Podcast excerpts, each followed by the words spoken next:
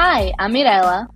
And I'm Fede. Welcome to Boteco Talks, a platform where we have bar style conversations about topics relevant to personal finance and investing.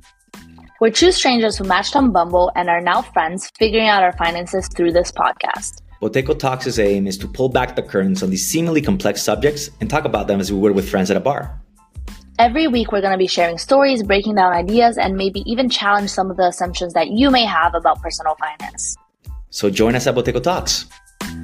My brother in law died suddenly, and now my sister and her kids have to sell their home. That's why I told my husband we could not put off getting life insurance any longer. An agent offered us a 10 year, $500,000 policy for nearly $50 a month. Then we called SelectQuote. SelectQuote found us identical coverage for only $19 a month, a savings of $369 a year. Whether you need a $500,000 policy or a $5 million policy, SelectQuote could save you more than 50% on term life insurance. For your free quote, go to selectquote.com. SelectQuote.com. That's selectquote.com. SelectQuote. We shop, you save. Full details on example policies at selectquote.com slash commercials. My brother in law died suddenly, and now my sister and her kids have to sell their home. That's why I told my husband we could not put off getting life insurance any longer. An agent offered us a 10 year, $500,000 policy for nearly $50 a month. Then we called SelectQuote. SelectQuote found us identical coverage for only $19 a month, a savings of $369 a year. Whether you need a $500,000 policy or a $5 million policy, SelectQuote could save you more than 50% on term life insurance. For your free quote, go to selectquote.com. SelectQuote.com. That's selectquote.com. SelectQuote. We shop, you save. Full details on example policies at selectquote.com slash commercials.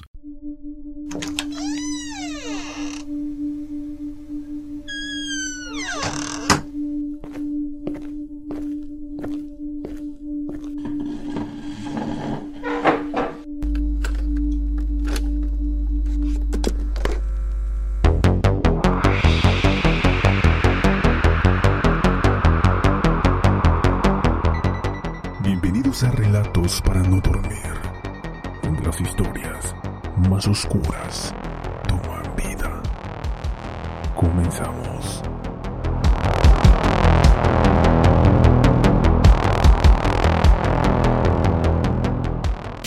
Hola comunidad, antes de iniciar quiero invitarlos a seguirnos en Instagram. Nos encuentran como Relatos para no dormir. Y también en nuestro canal de YouTube. Ahora vamos a comenzar con nuestro siguiente caso. Joe Matini, el carnicero de mente. Joe Roy Matini nació en el año de 1955 en Baltimore, Estados Unidos. La fecha de sus asesinatos datan entre 1976 y 1995, y su número de víctimas se calcula entre 4 a más de 10 personas, de entre ellos 3 hombres y las demás mujeres. Fue apodado con dos sobrenombres, el hamburguesero y el asesino caníbal. Joe se ganó el apodo de asesino caníbal porque durante sus asesinatos abrió un puesto de hamburguesas al cielo abierto y en el lugar vendería la carne de sus víctimas con la de cerdo para venderla en las hamburguesas. Cuentan que en esta se llegaron a encontrar cabellos, uñas e incluso dientes de sus víctimas y cuando enviaron a agentes a revisar, encontraron cuerpos destazados, cortados y mutilados. Abrió un pequeño puesto de carne. Tenía carne asada y sándwiches de puerco. Eran muy buenos. El cuerpo humano sabe muy parecido al cerdo. Si los mezclas nadie puede notar la diferencia. Dos de las personas a las cuales se le acusa de haber asesinado fueron encontradas enterradas debajo de una fábrica de pales, que es donde vivía Joe. Dijo que veía a sus víctimas como una fuente de carne más que como personas reales. Joe pasaba la mayor parte de su tiempo con personas desamparadas, acechando los santos en busca de mujeres con problemas de bebida o de adicción a las drogas. Uno de esos establecimientos era el Borderline Bar, el cual fue el lugar donde fue arrestado por primera vez por haber asesinado a Kimberly Spicer. Ella era una de las víctimas que fueron encontradas enterradas en la fábrica de pales junto a su casa. Pero ¿a qué se debía su furia imparable? Según el hombre, todo fue porque su mujer se fue de la casa. Joe vivía con su esposa adicta al crack y un hijo de seis años, pero un día llegó a la casa y ya no estaban. La mujer se había ido con otro hombre y los encargados de protección infantil tomaron custodia de su hijo. Mientras declaraba a las autoridades el asesino estaba convencido de que la pareja vivía bajo un puente y que los fue a cazar con un hacha. Los detectives no sabían si Joe estaba delirante o si de verdad había matado a su esposa con su amante u otras tres personas. Su siguiente víctima, según él, fue otra prostituta a la que le pidió información sobre su esposa. Como si no supiera nada, así que la golpeé como un demonio y violé su culo. Después la maté. Acto seguido bajó el puente y mató a otra mujer.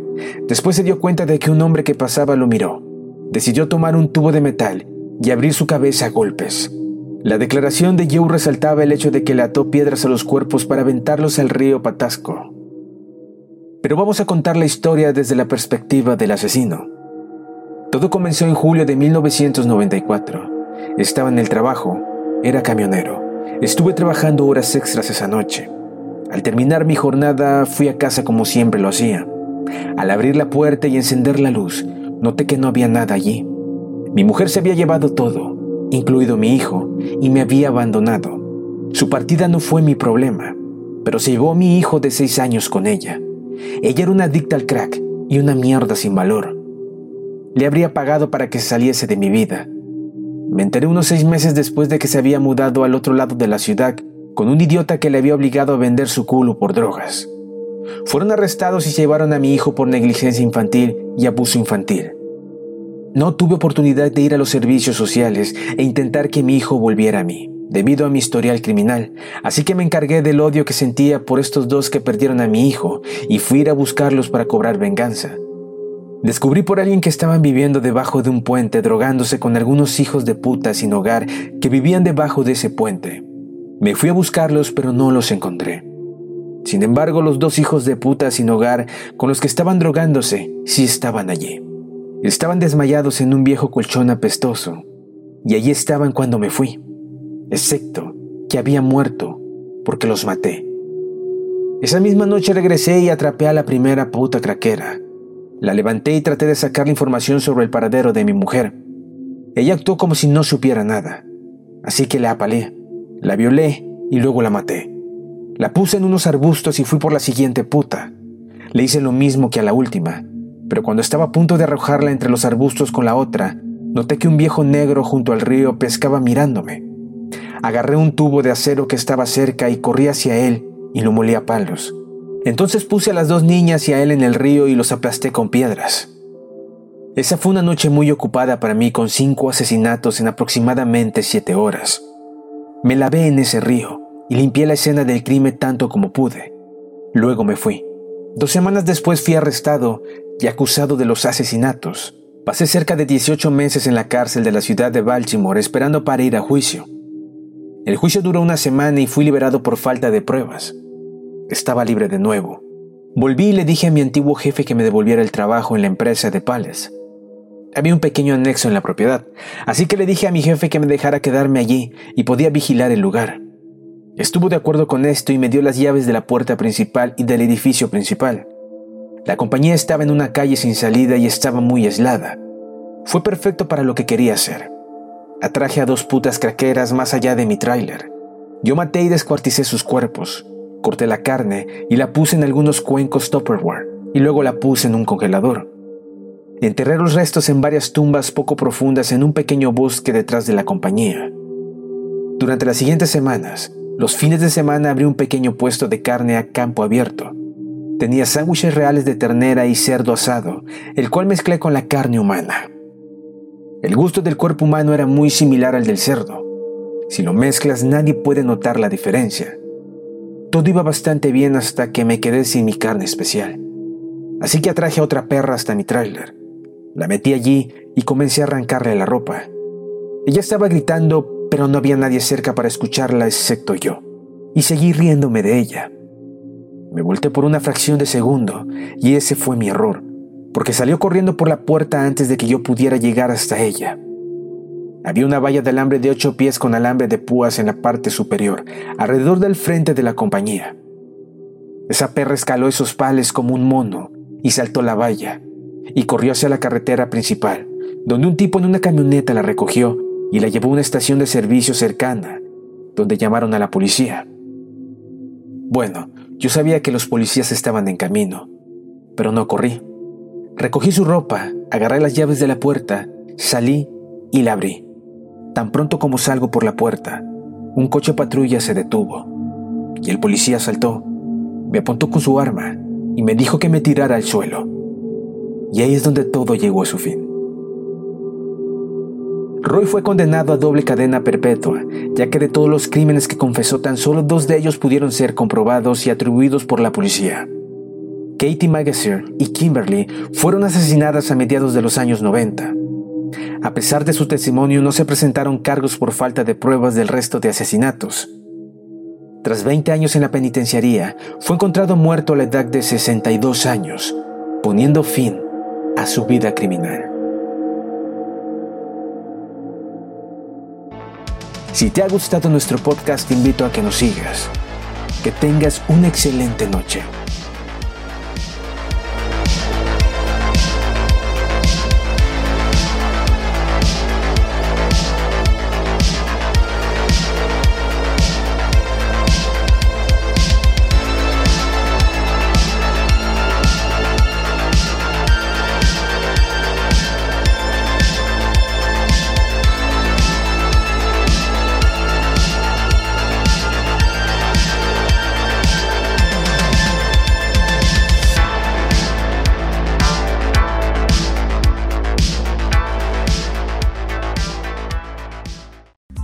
I'm Mirella.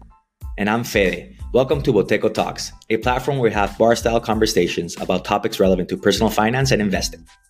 We're two strangers who matched on Bumble and are now friends, figuring out our finances through this podcast. Boteco Talks' aim is to pull back the curtains on these seemingly complex subjects and talk about them as we would with friends at a bar.